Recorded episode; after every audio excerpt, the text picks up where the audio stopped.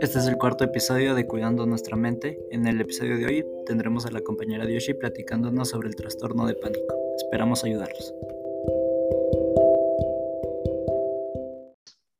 Hola, hola, hola. Eh, este es el cuarto episodio de nuestro podcast Cuidando nuestra mente y, y, yo sé que en el episodio pasado me había equivocado en los nombres, pero bueno, ya le había comentado a mi equipo que yo era muy malo con ellos. Este, en el tema, en el día de hoy eh, vamos a estar los mismos de siempre. Eh, yo, Andrés Salinas, Diushi, Angie, Ivana y Regina. Y la encargada de dar la plática hoy va a ser eh, Diushi. Hola Diushi, ¿cómo estás hoy? Hola, muchas gracias. Bien, ¿y tú? Bien, bien, bien, tranquilo.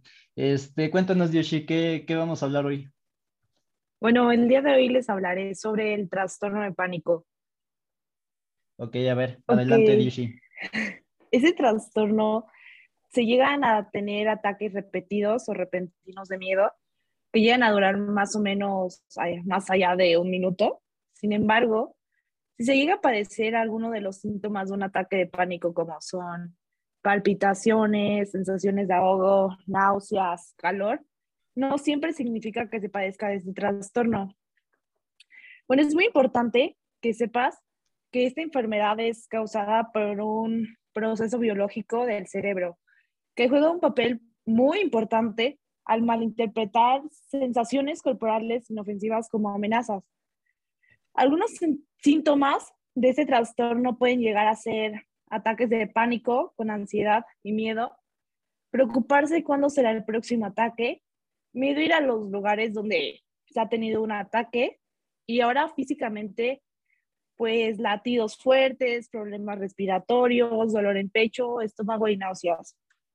Por último, si en algún momento llegas a padecer de alguno de estos síntomas, yo te recomiendo que uses la respiración profunda, utiliza técnicas de relajación muscular o repite un mantra internamente. Espero que esta información y ejercicios les sirvan. Ok, ok. Ok, nada más este, para, para platicar aquí un, un, poco más entre nosotros, que hay que recordarle a la audiencia que pues somos un grupo de cinco sí. estudiantes que se reunieron aquí a hablar sobre trastornos de, de, ansiedad y, ajá, un poco platicar sobre la salud mental, ¿no? Que es algo que nos interesa. Oye, este, Diushi, la neta es que yo creo que está, está cañón, ¿no? Por lo que tú dices, porque básicamente es como si vivieras pendiente, ¿no? De, uy, es que de nuevo va a pasarme este ataque de ansiedad y literalmente eso te provoca más ansiedad, ¿no? O sea, está como exacto, muy heavy exacto. todo el tiempo pensar que tu vida va a ser un, un constante ataque de ansiedad y tú solito te lo, te lo provocas, ¿no?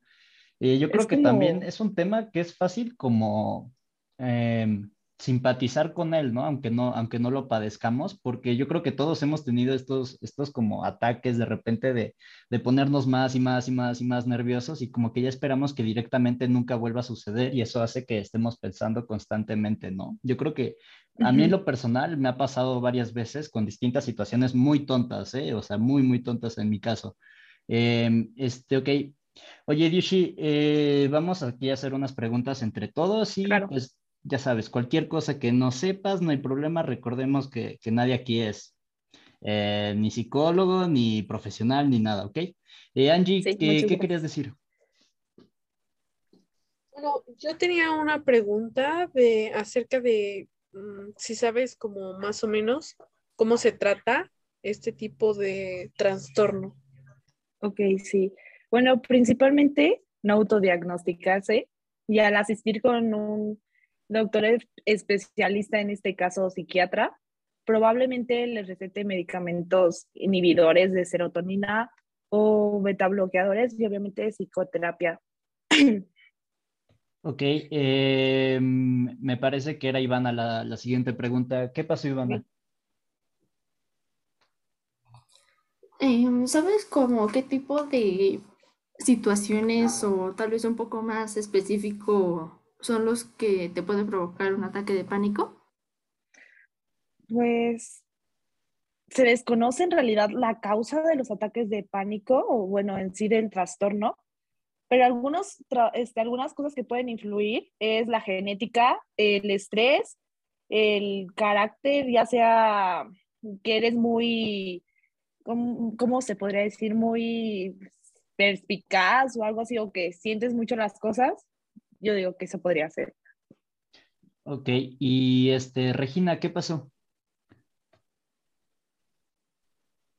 ¿A qué edad es más común presentar este trastorno? Bueno, el trastorno en sí suele aparecer en la edad promedio alrededor de los 30 años. Sin embargo, yo considero que en sí un ataque de pánico puede ser a cualquier edad. Sí, totalmente. Oye, este, Dioshi, eh, yo tengo como aquí, como contarles aquí en confianza a todos ustedes algo que me ha pasado a mí como varias veces. Yo sé que esto no es para diagnosticarme ni nada, pero nada más como darle a la audiencia un poco de contexto o, más información sobre cuándo se pueden presentar estos ataques de pánico. Eh, no sé si les ha pasado a ustedes que de repente, o sea, por más que ya hayan estudiado para un examen o lo que sea, de repente llegan el día del examen y, se empiezan a poner más y más y más nerviosos y se empiezan a estresar más y más y más y literalmente como que te bloquean, ¿no? Yo creo que eso es como algo bastante fuerte de un ataque de pánico, o sea, el estar como bloqueado eh, y que tu mente deje como de, de pensar igual que siempre, ¿no? Exacto. Es supongo que vivir con, con ese trastorno debe ser muy, muy difícil, porque es como estar amarrado literal a, la ansiedad, al, estrés, al estar pensando todos los días o a cada momento que, bueno, te puede dar un ataque de pánico o algo así. Sí, sí, sí. Oye, Dishi, este, ¿qué, ¿qué, fue la cosa que, que, te, ajá, que te hizo decidir escoger este tema? O sea, ¿qué fue lo que te interesó sobre este tema para que nos vinieras a contar de él? Ah, pues o sea, yo no, en realidad, yo solo conocía los ataques de pánico y yo decía, no, pues es eso, nada más. Pero en realidad, o sea, son dos cosas aparte, o sea, un trastorno de pánico ya es cuando, pues estos ataques ya son, o sea, casi de siempre, muy, muy comunes, ¿no? Un ataque de pánico, pues es como algo que, no sé, te puede dar como una vez al mes o algo así. Entonces, yo siento que eso fue Ajá, sí, sí, sí, está cañón eso, ¿no? O sea, si bien muchos hemos sufrido ataques de pánico, hay que entender, ¿no? Lo, lo que ya hemos mencionado en varios de los capítulos, este, el trastorno es cuando ya es parte de tu estilo de vida y, y simplemente es constante y constante y cada vez va peor, ¿no? Este, no sé, ¿alguien tiene alguna historia que contarnos? O sea, ¿han vivido alguna vez un ataque de pánico? ¿Conocen a alguien que tenga este trastorno este, ya diagnosticado? ¿Algo que nos quieran compartir?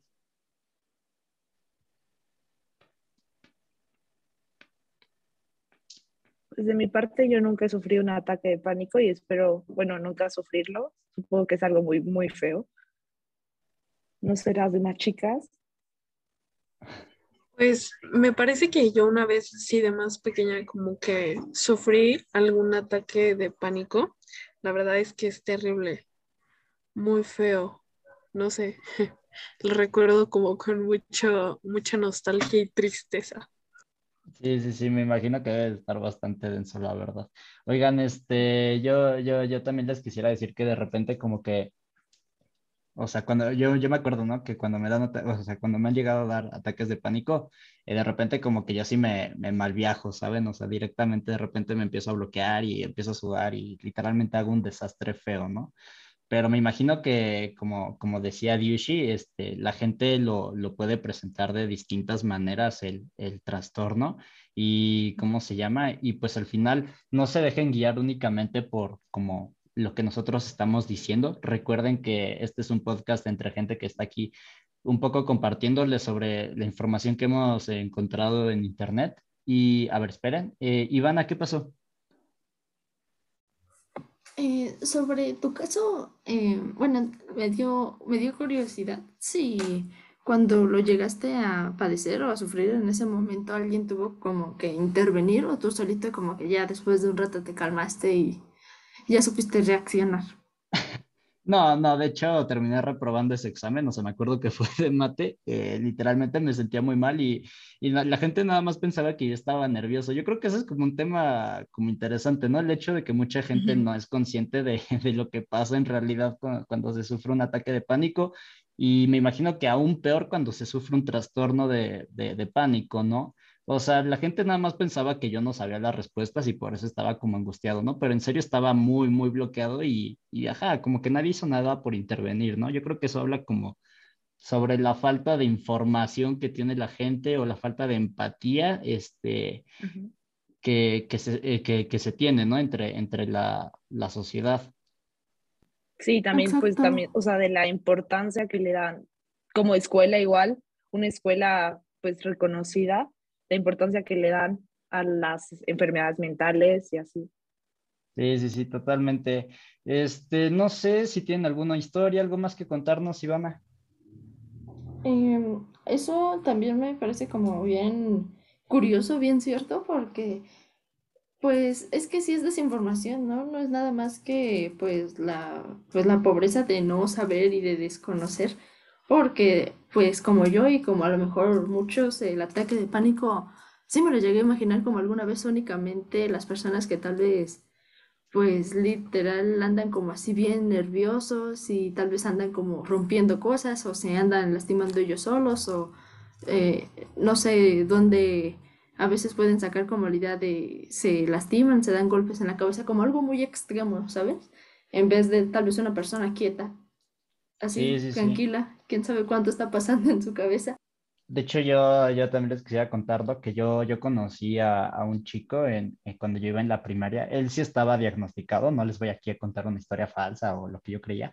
Él estaba diagnosticado con, este, con trastorno de pánico y, y sí, cuando de repente alguien le preguntaba algo o lo que sea, se, se ponía muy mal y lo que él hacía como para calmar esta, este, este estrés, eh, se mordía, eh, él solía morderse y yo creo que eso refleja como un poco el- la falta de la cultura que tenemos por ir al psicólogo, ¿no? Imagínense la madre que directamente pensaba que, que estaba normal que su hijo se mordiese la- las, las mangas para calmarse, ¿no? O sea, en vez de ir a acudir a un psicólogo. Por eso es importante que hagamos estos espacios de, de plática y de, cons- de, ajá, de, de información sobre distintos problemas que llegan a ser tabús para gente mayor o inclusive de nuestra misma edad. Exacto. Este, bueno, pues eh, ya casi vamos sobre, sobre el tiempo, pero todavía quisiera como, como platicar un poquito más con ustedes eh, sobre, sobre, no sé, qué, qué, qué les parece el tema, qué es lo que les interesa, eh, qué, qué les gustaría saber para quizás en otra edición podemos platicar un poco más sobre este trastorno. ¿Qué, qué, tienen por, para decir, eh, Angie? Pues yo creo que sí es un tema que hace falta visibilizar, ¿no? Porque pues como anteriormente decía en esta parte de que en las escuelas, ¿no? Yo siento que pues si te sales a medio examen por un ataque de pánico, como que no te lo valdrían, ¿saben? Entonces creo que sería importante empezar como a empatizar con estos temas que pues sí pueden llegar a ser muy preocupantes y a la vez pueden estar como incapacitando a la persona, ¿no? No sé qué piensen ustedes. Sí, sí, cañón. De hecho, les voy a poner aquí un poquito de contexto a la audiencia. Eh, nosotros estudiamos en, la misma clase de, psicología en el TEC de Monterrey y de hecho tuvimos una, charla sobre los modelos sociales que hay sobre, ajá, sobre las discapacidades, ¿no? Y hablan justo de esa parte, ¿no? Como que de repente creemos que la gente que sufre de estos trastornos están loquitos, ¿no? Es como lo que pensamos y ellos son los que tienen que que adaptarse a nosotros, cuando la realidad es que no, nosotros somos los que tenemos que empezar a readaptarnos para, para cumplir sus necesidades, ¿no? Yo creo que eso es algo que, que es súper importante que, que, la audiencia empiece a tomar en cuenta para, para, ajá, desde un cambio pequeño que puedes hacer tú en tu estilo de vida, puede empezar a afectar más y más y más y puede empezar como a quedarse en, en la mente de los demás, ¿no? Y poco a poco siendo un poco más inclusivo sobre este tipo de, de, trastornos que la verdad afectan la vida de varias personas. Y hay que Me comenzar a ser cierto. pues más empáticos con los demás a pesar de, de, no sé, no saber en realidad los problemas que tienen. No hay que ser, no sé, malos con las personas. Sí, sí, sí. Bueno, ahora sí ya estamos sobre el tiempo, entonces, eh, Yushi, algo último que nos quieras decir, este, comentar, lo que quieras, para ir despidiendo el episodio. No, pues muchas gracias. O sea, me interesó mucho este tema. Espero también a ustedes les haya gustado. Y pues eso es todo. Y okay. no se autodiagnostiquen, chicos. Vayan al doctor. Sí, sí, sí, súper cierto. Recuerden ir al psicólogo, es súper sano para ustedes y eso de que es para loquitos es totalmente una mentira. Hay que cuidar nuestra mente también. Pues muchísimas gracias, Dushi, este, Angie, Ivana, Regina, por las preguntas. La neta, este episodio era como un poquito más tranquila para platicar entre nosotros, este, contarnos eh, experiencias, lo que sea, y pues así es como queremos manejar esto, ¿no? Que sea aquí una plática entre alumnos y bueno. Eh, también informarle a la audiencia para que estos temas dejen de ser tabús y todos seamos gente más empática y que nos preocupemos por nuestra salud mental. Bueno, esto sería todo. Muchísimas gracias por el capítulo de hoy y los vemos en el siguiente. Bye.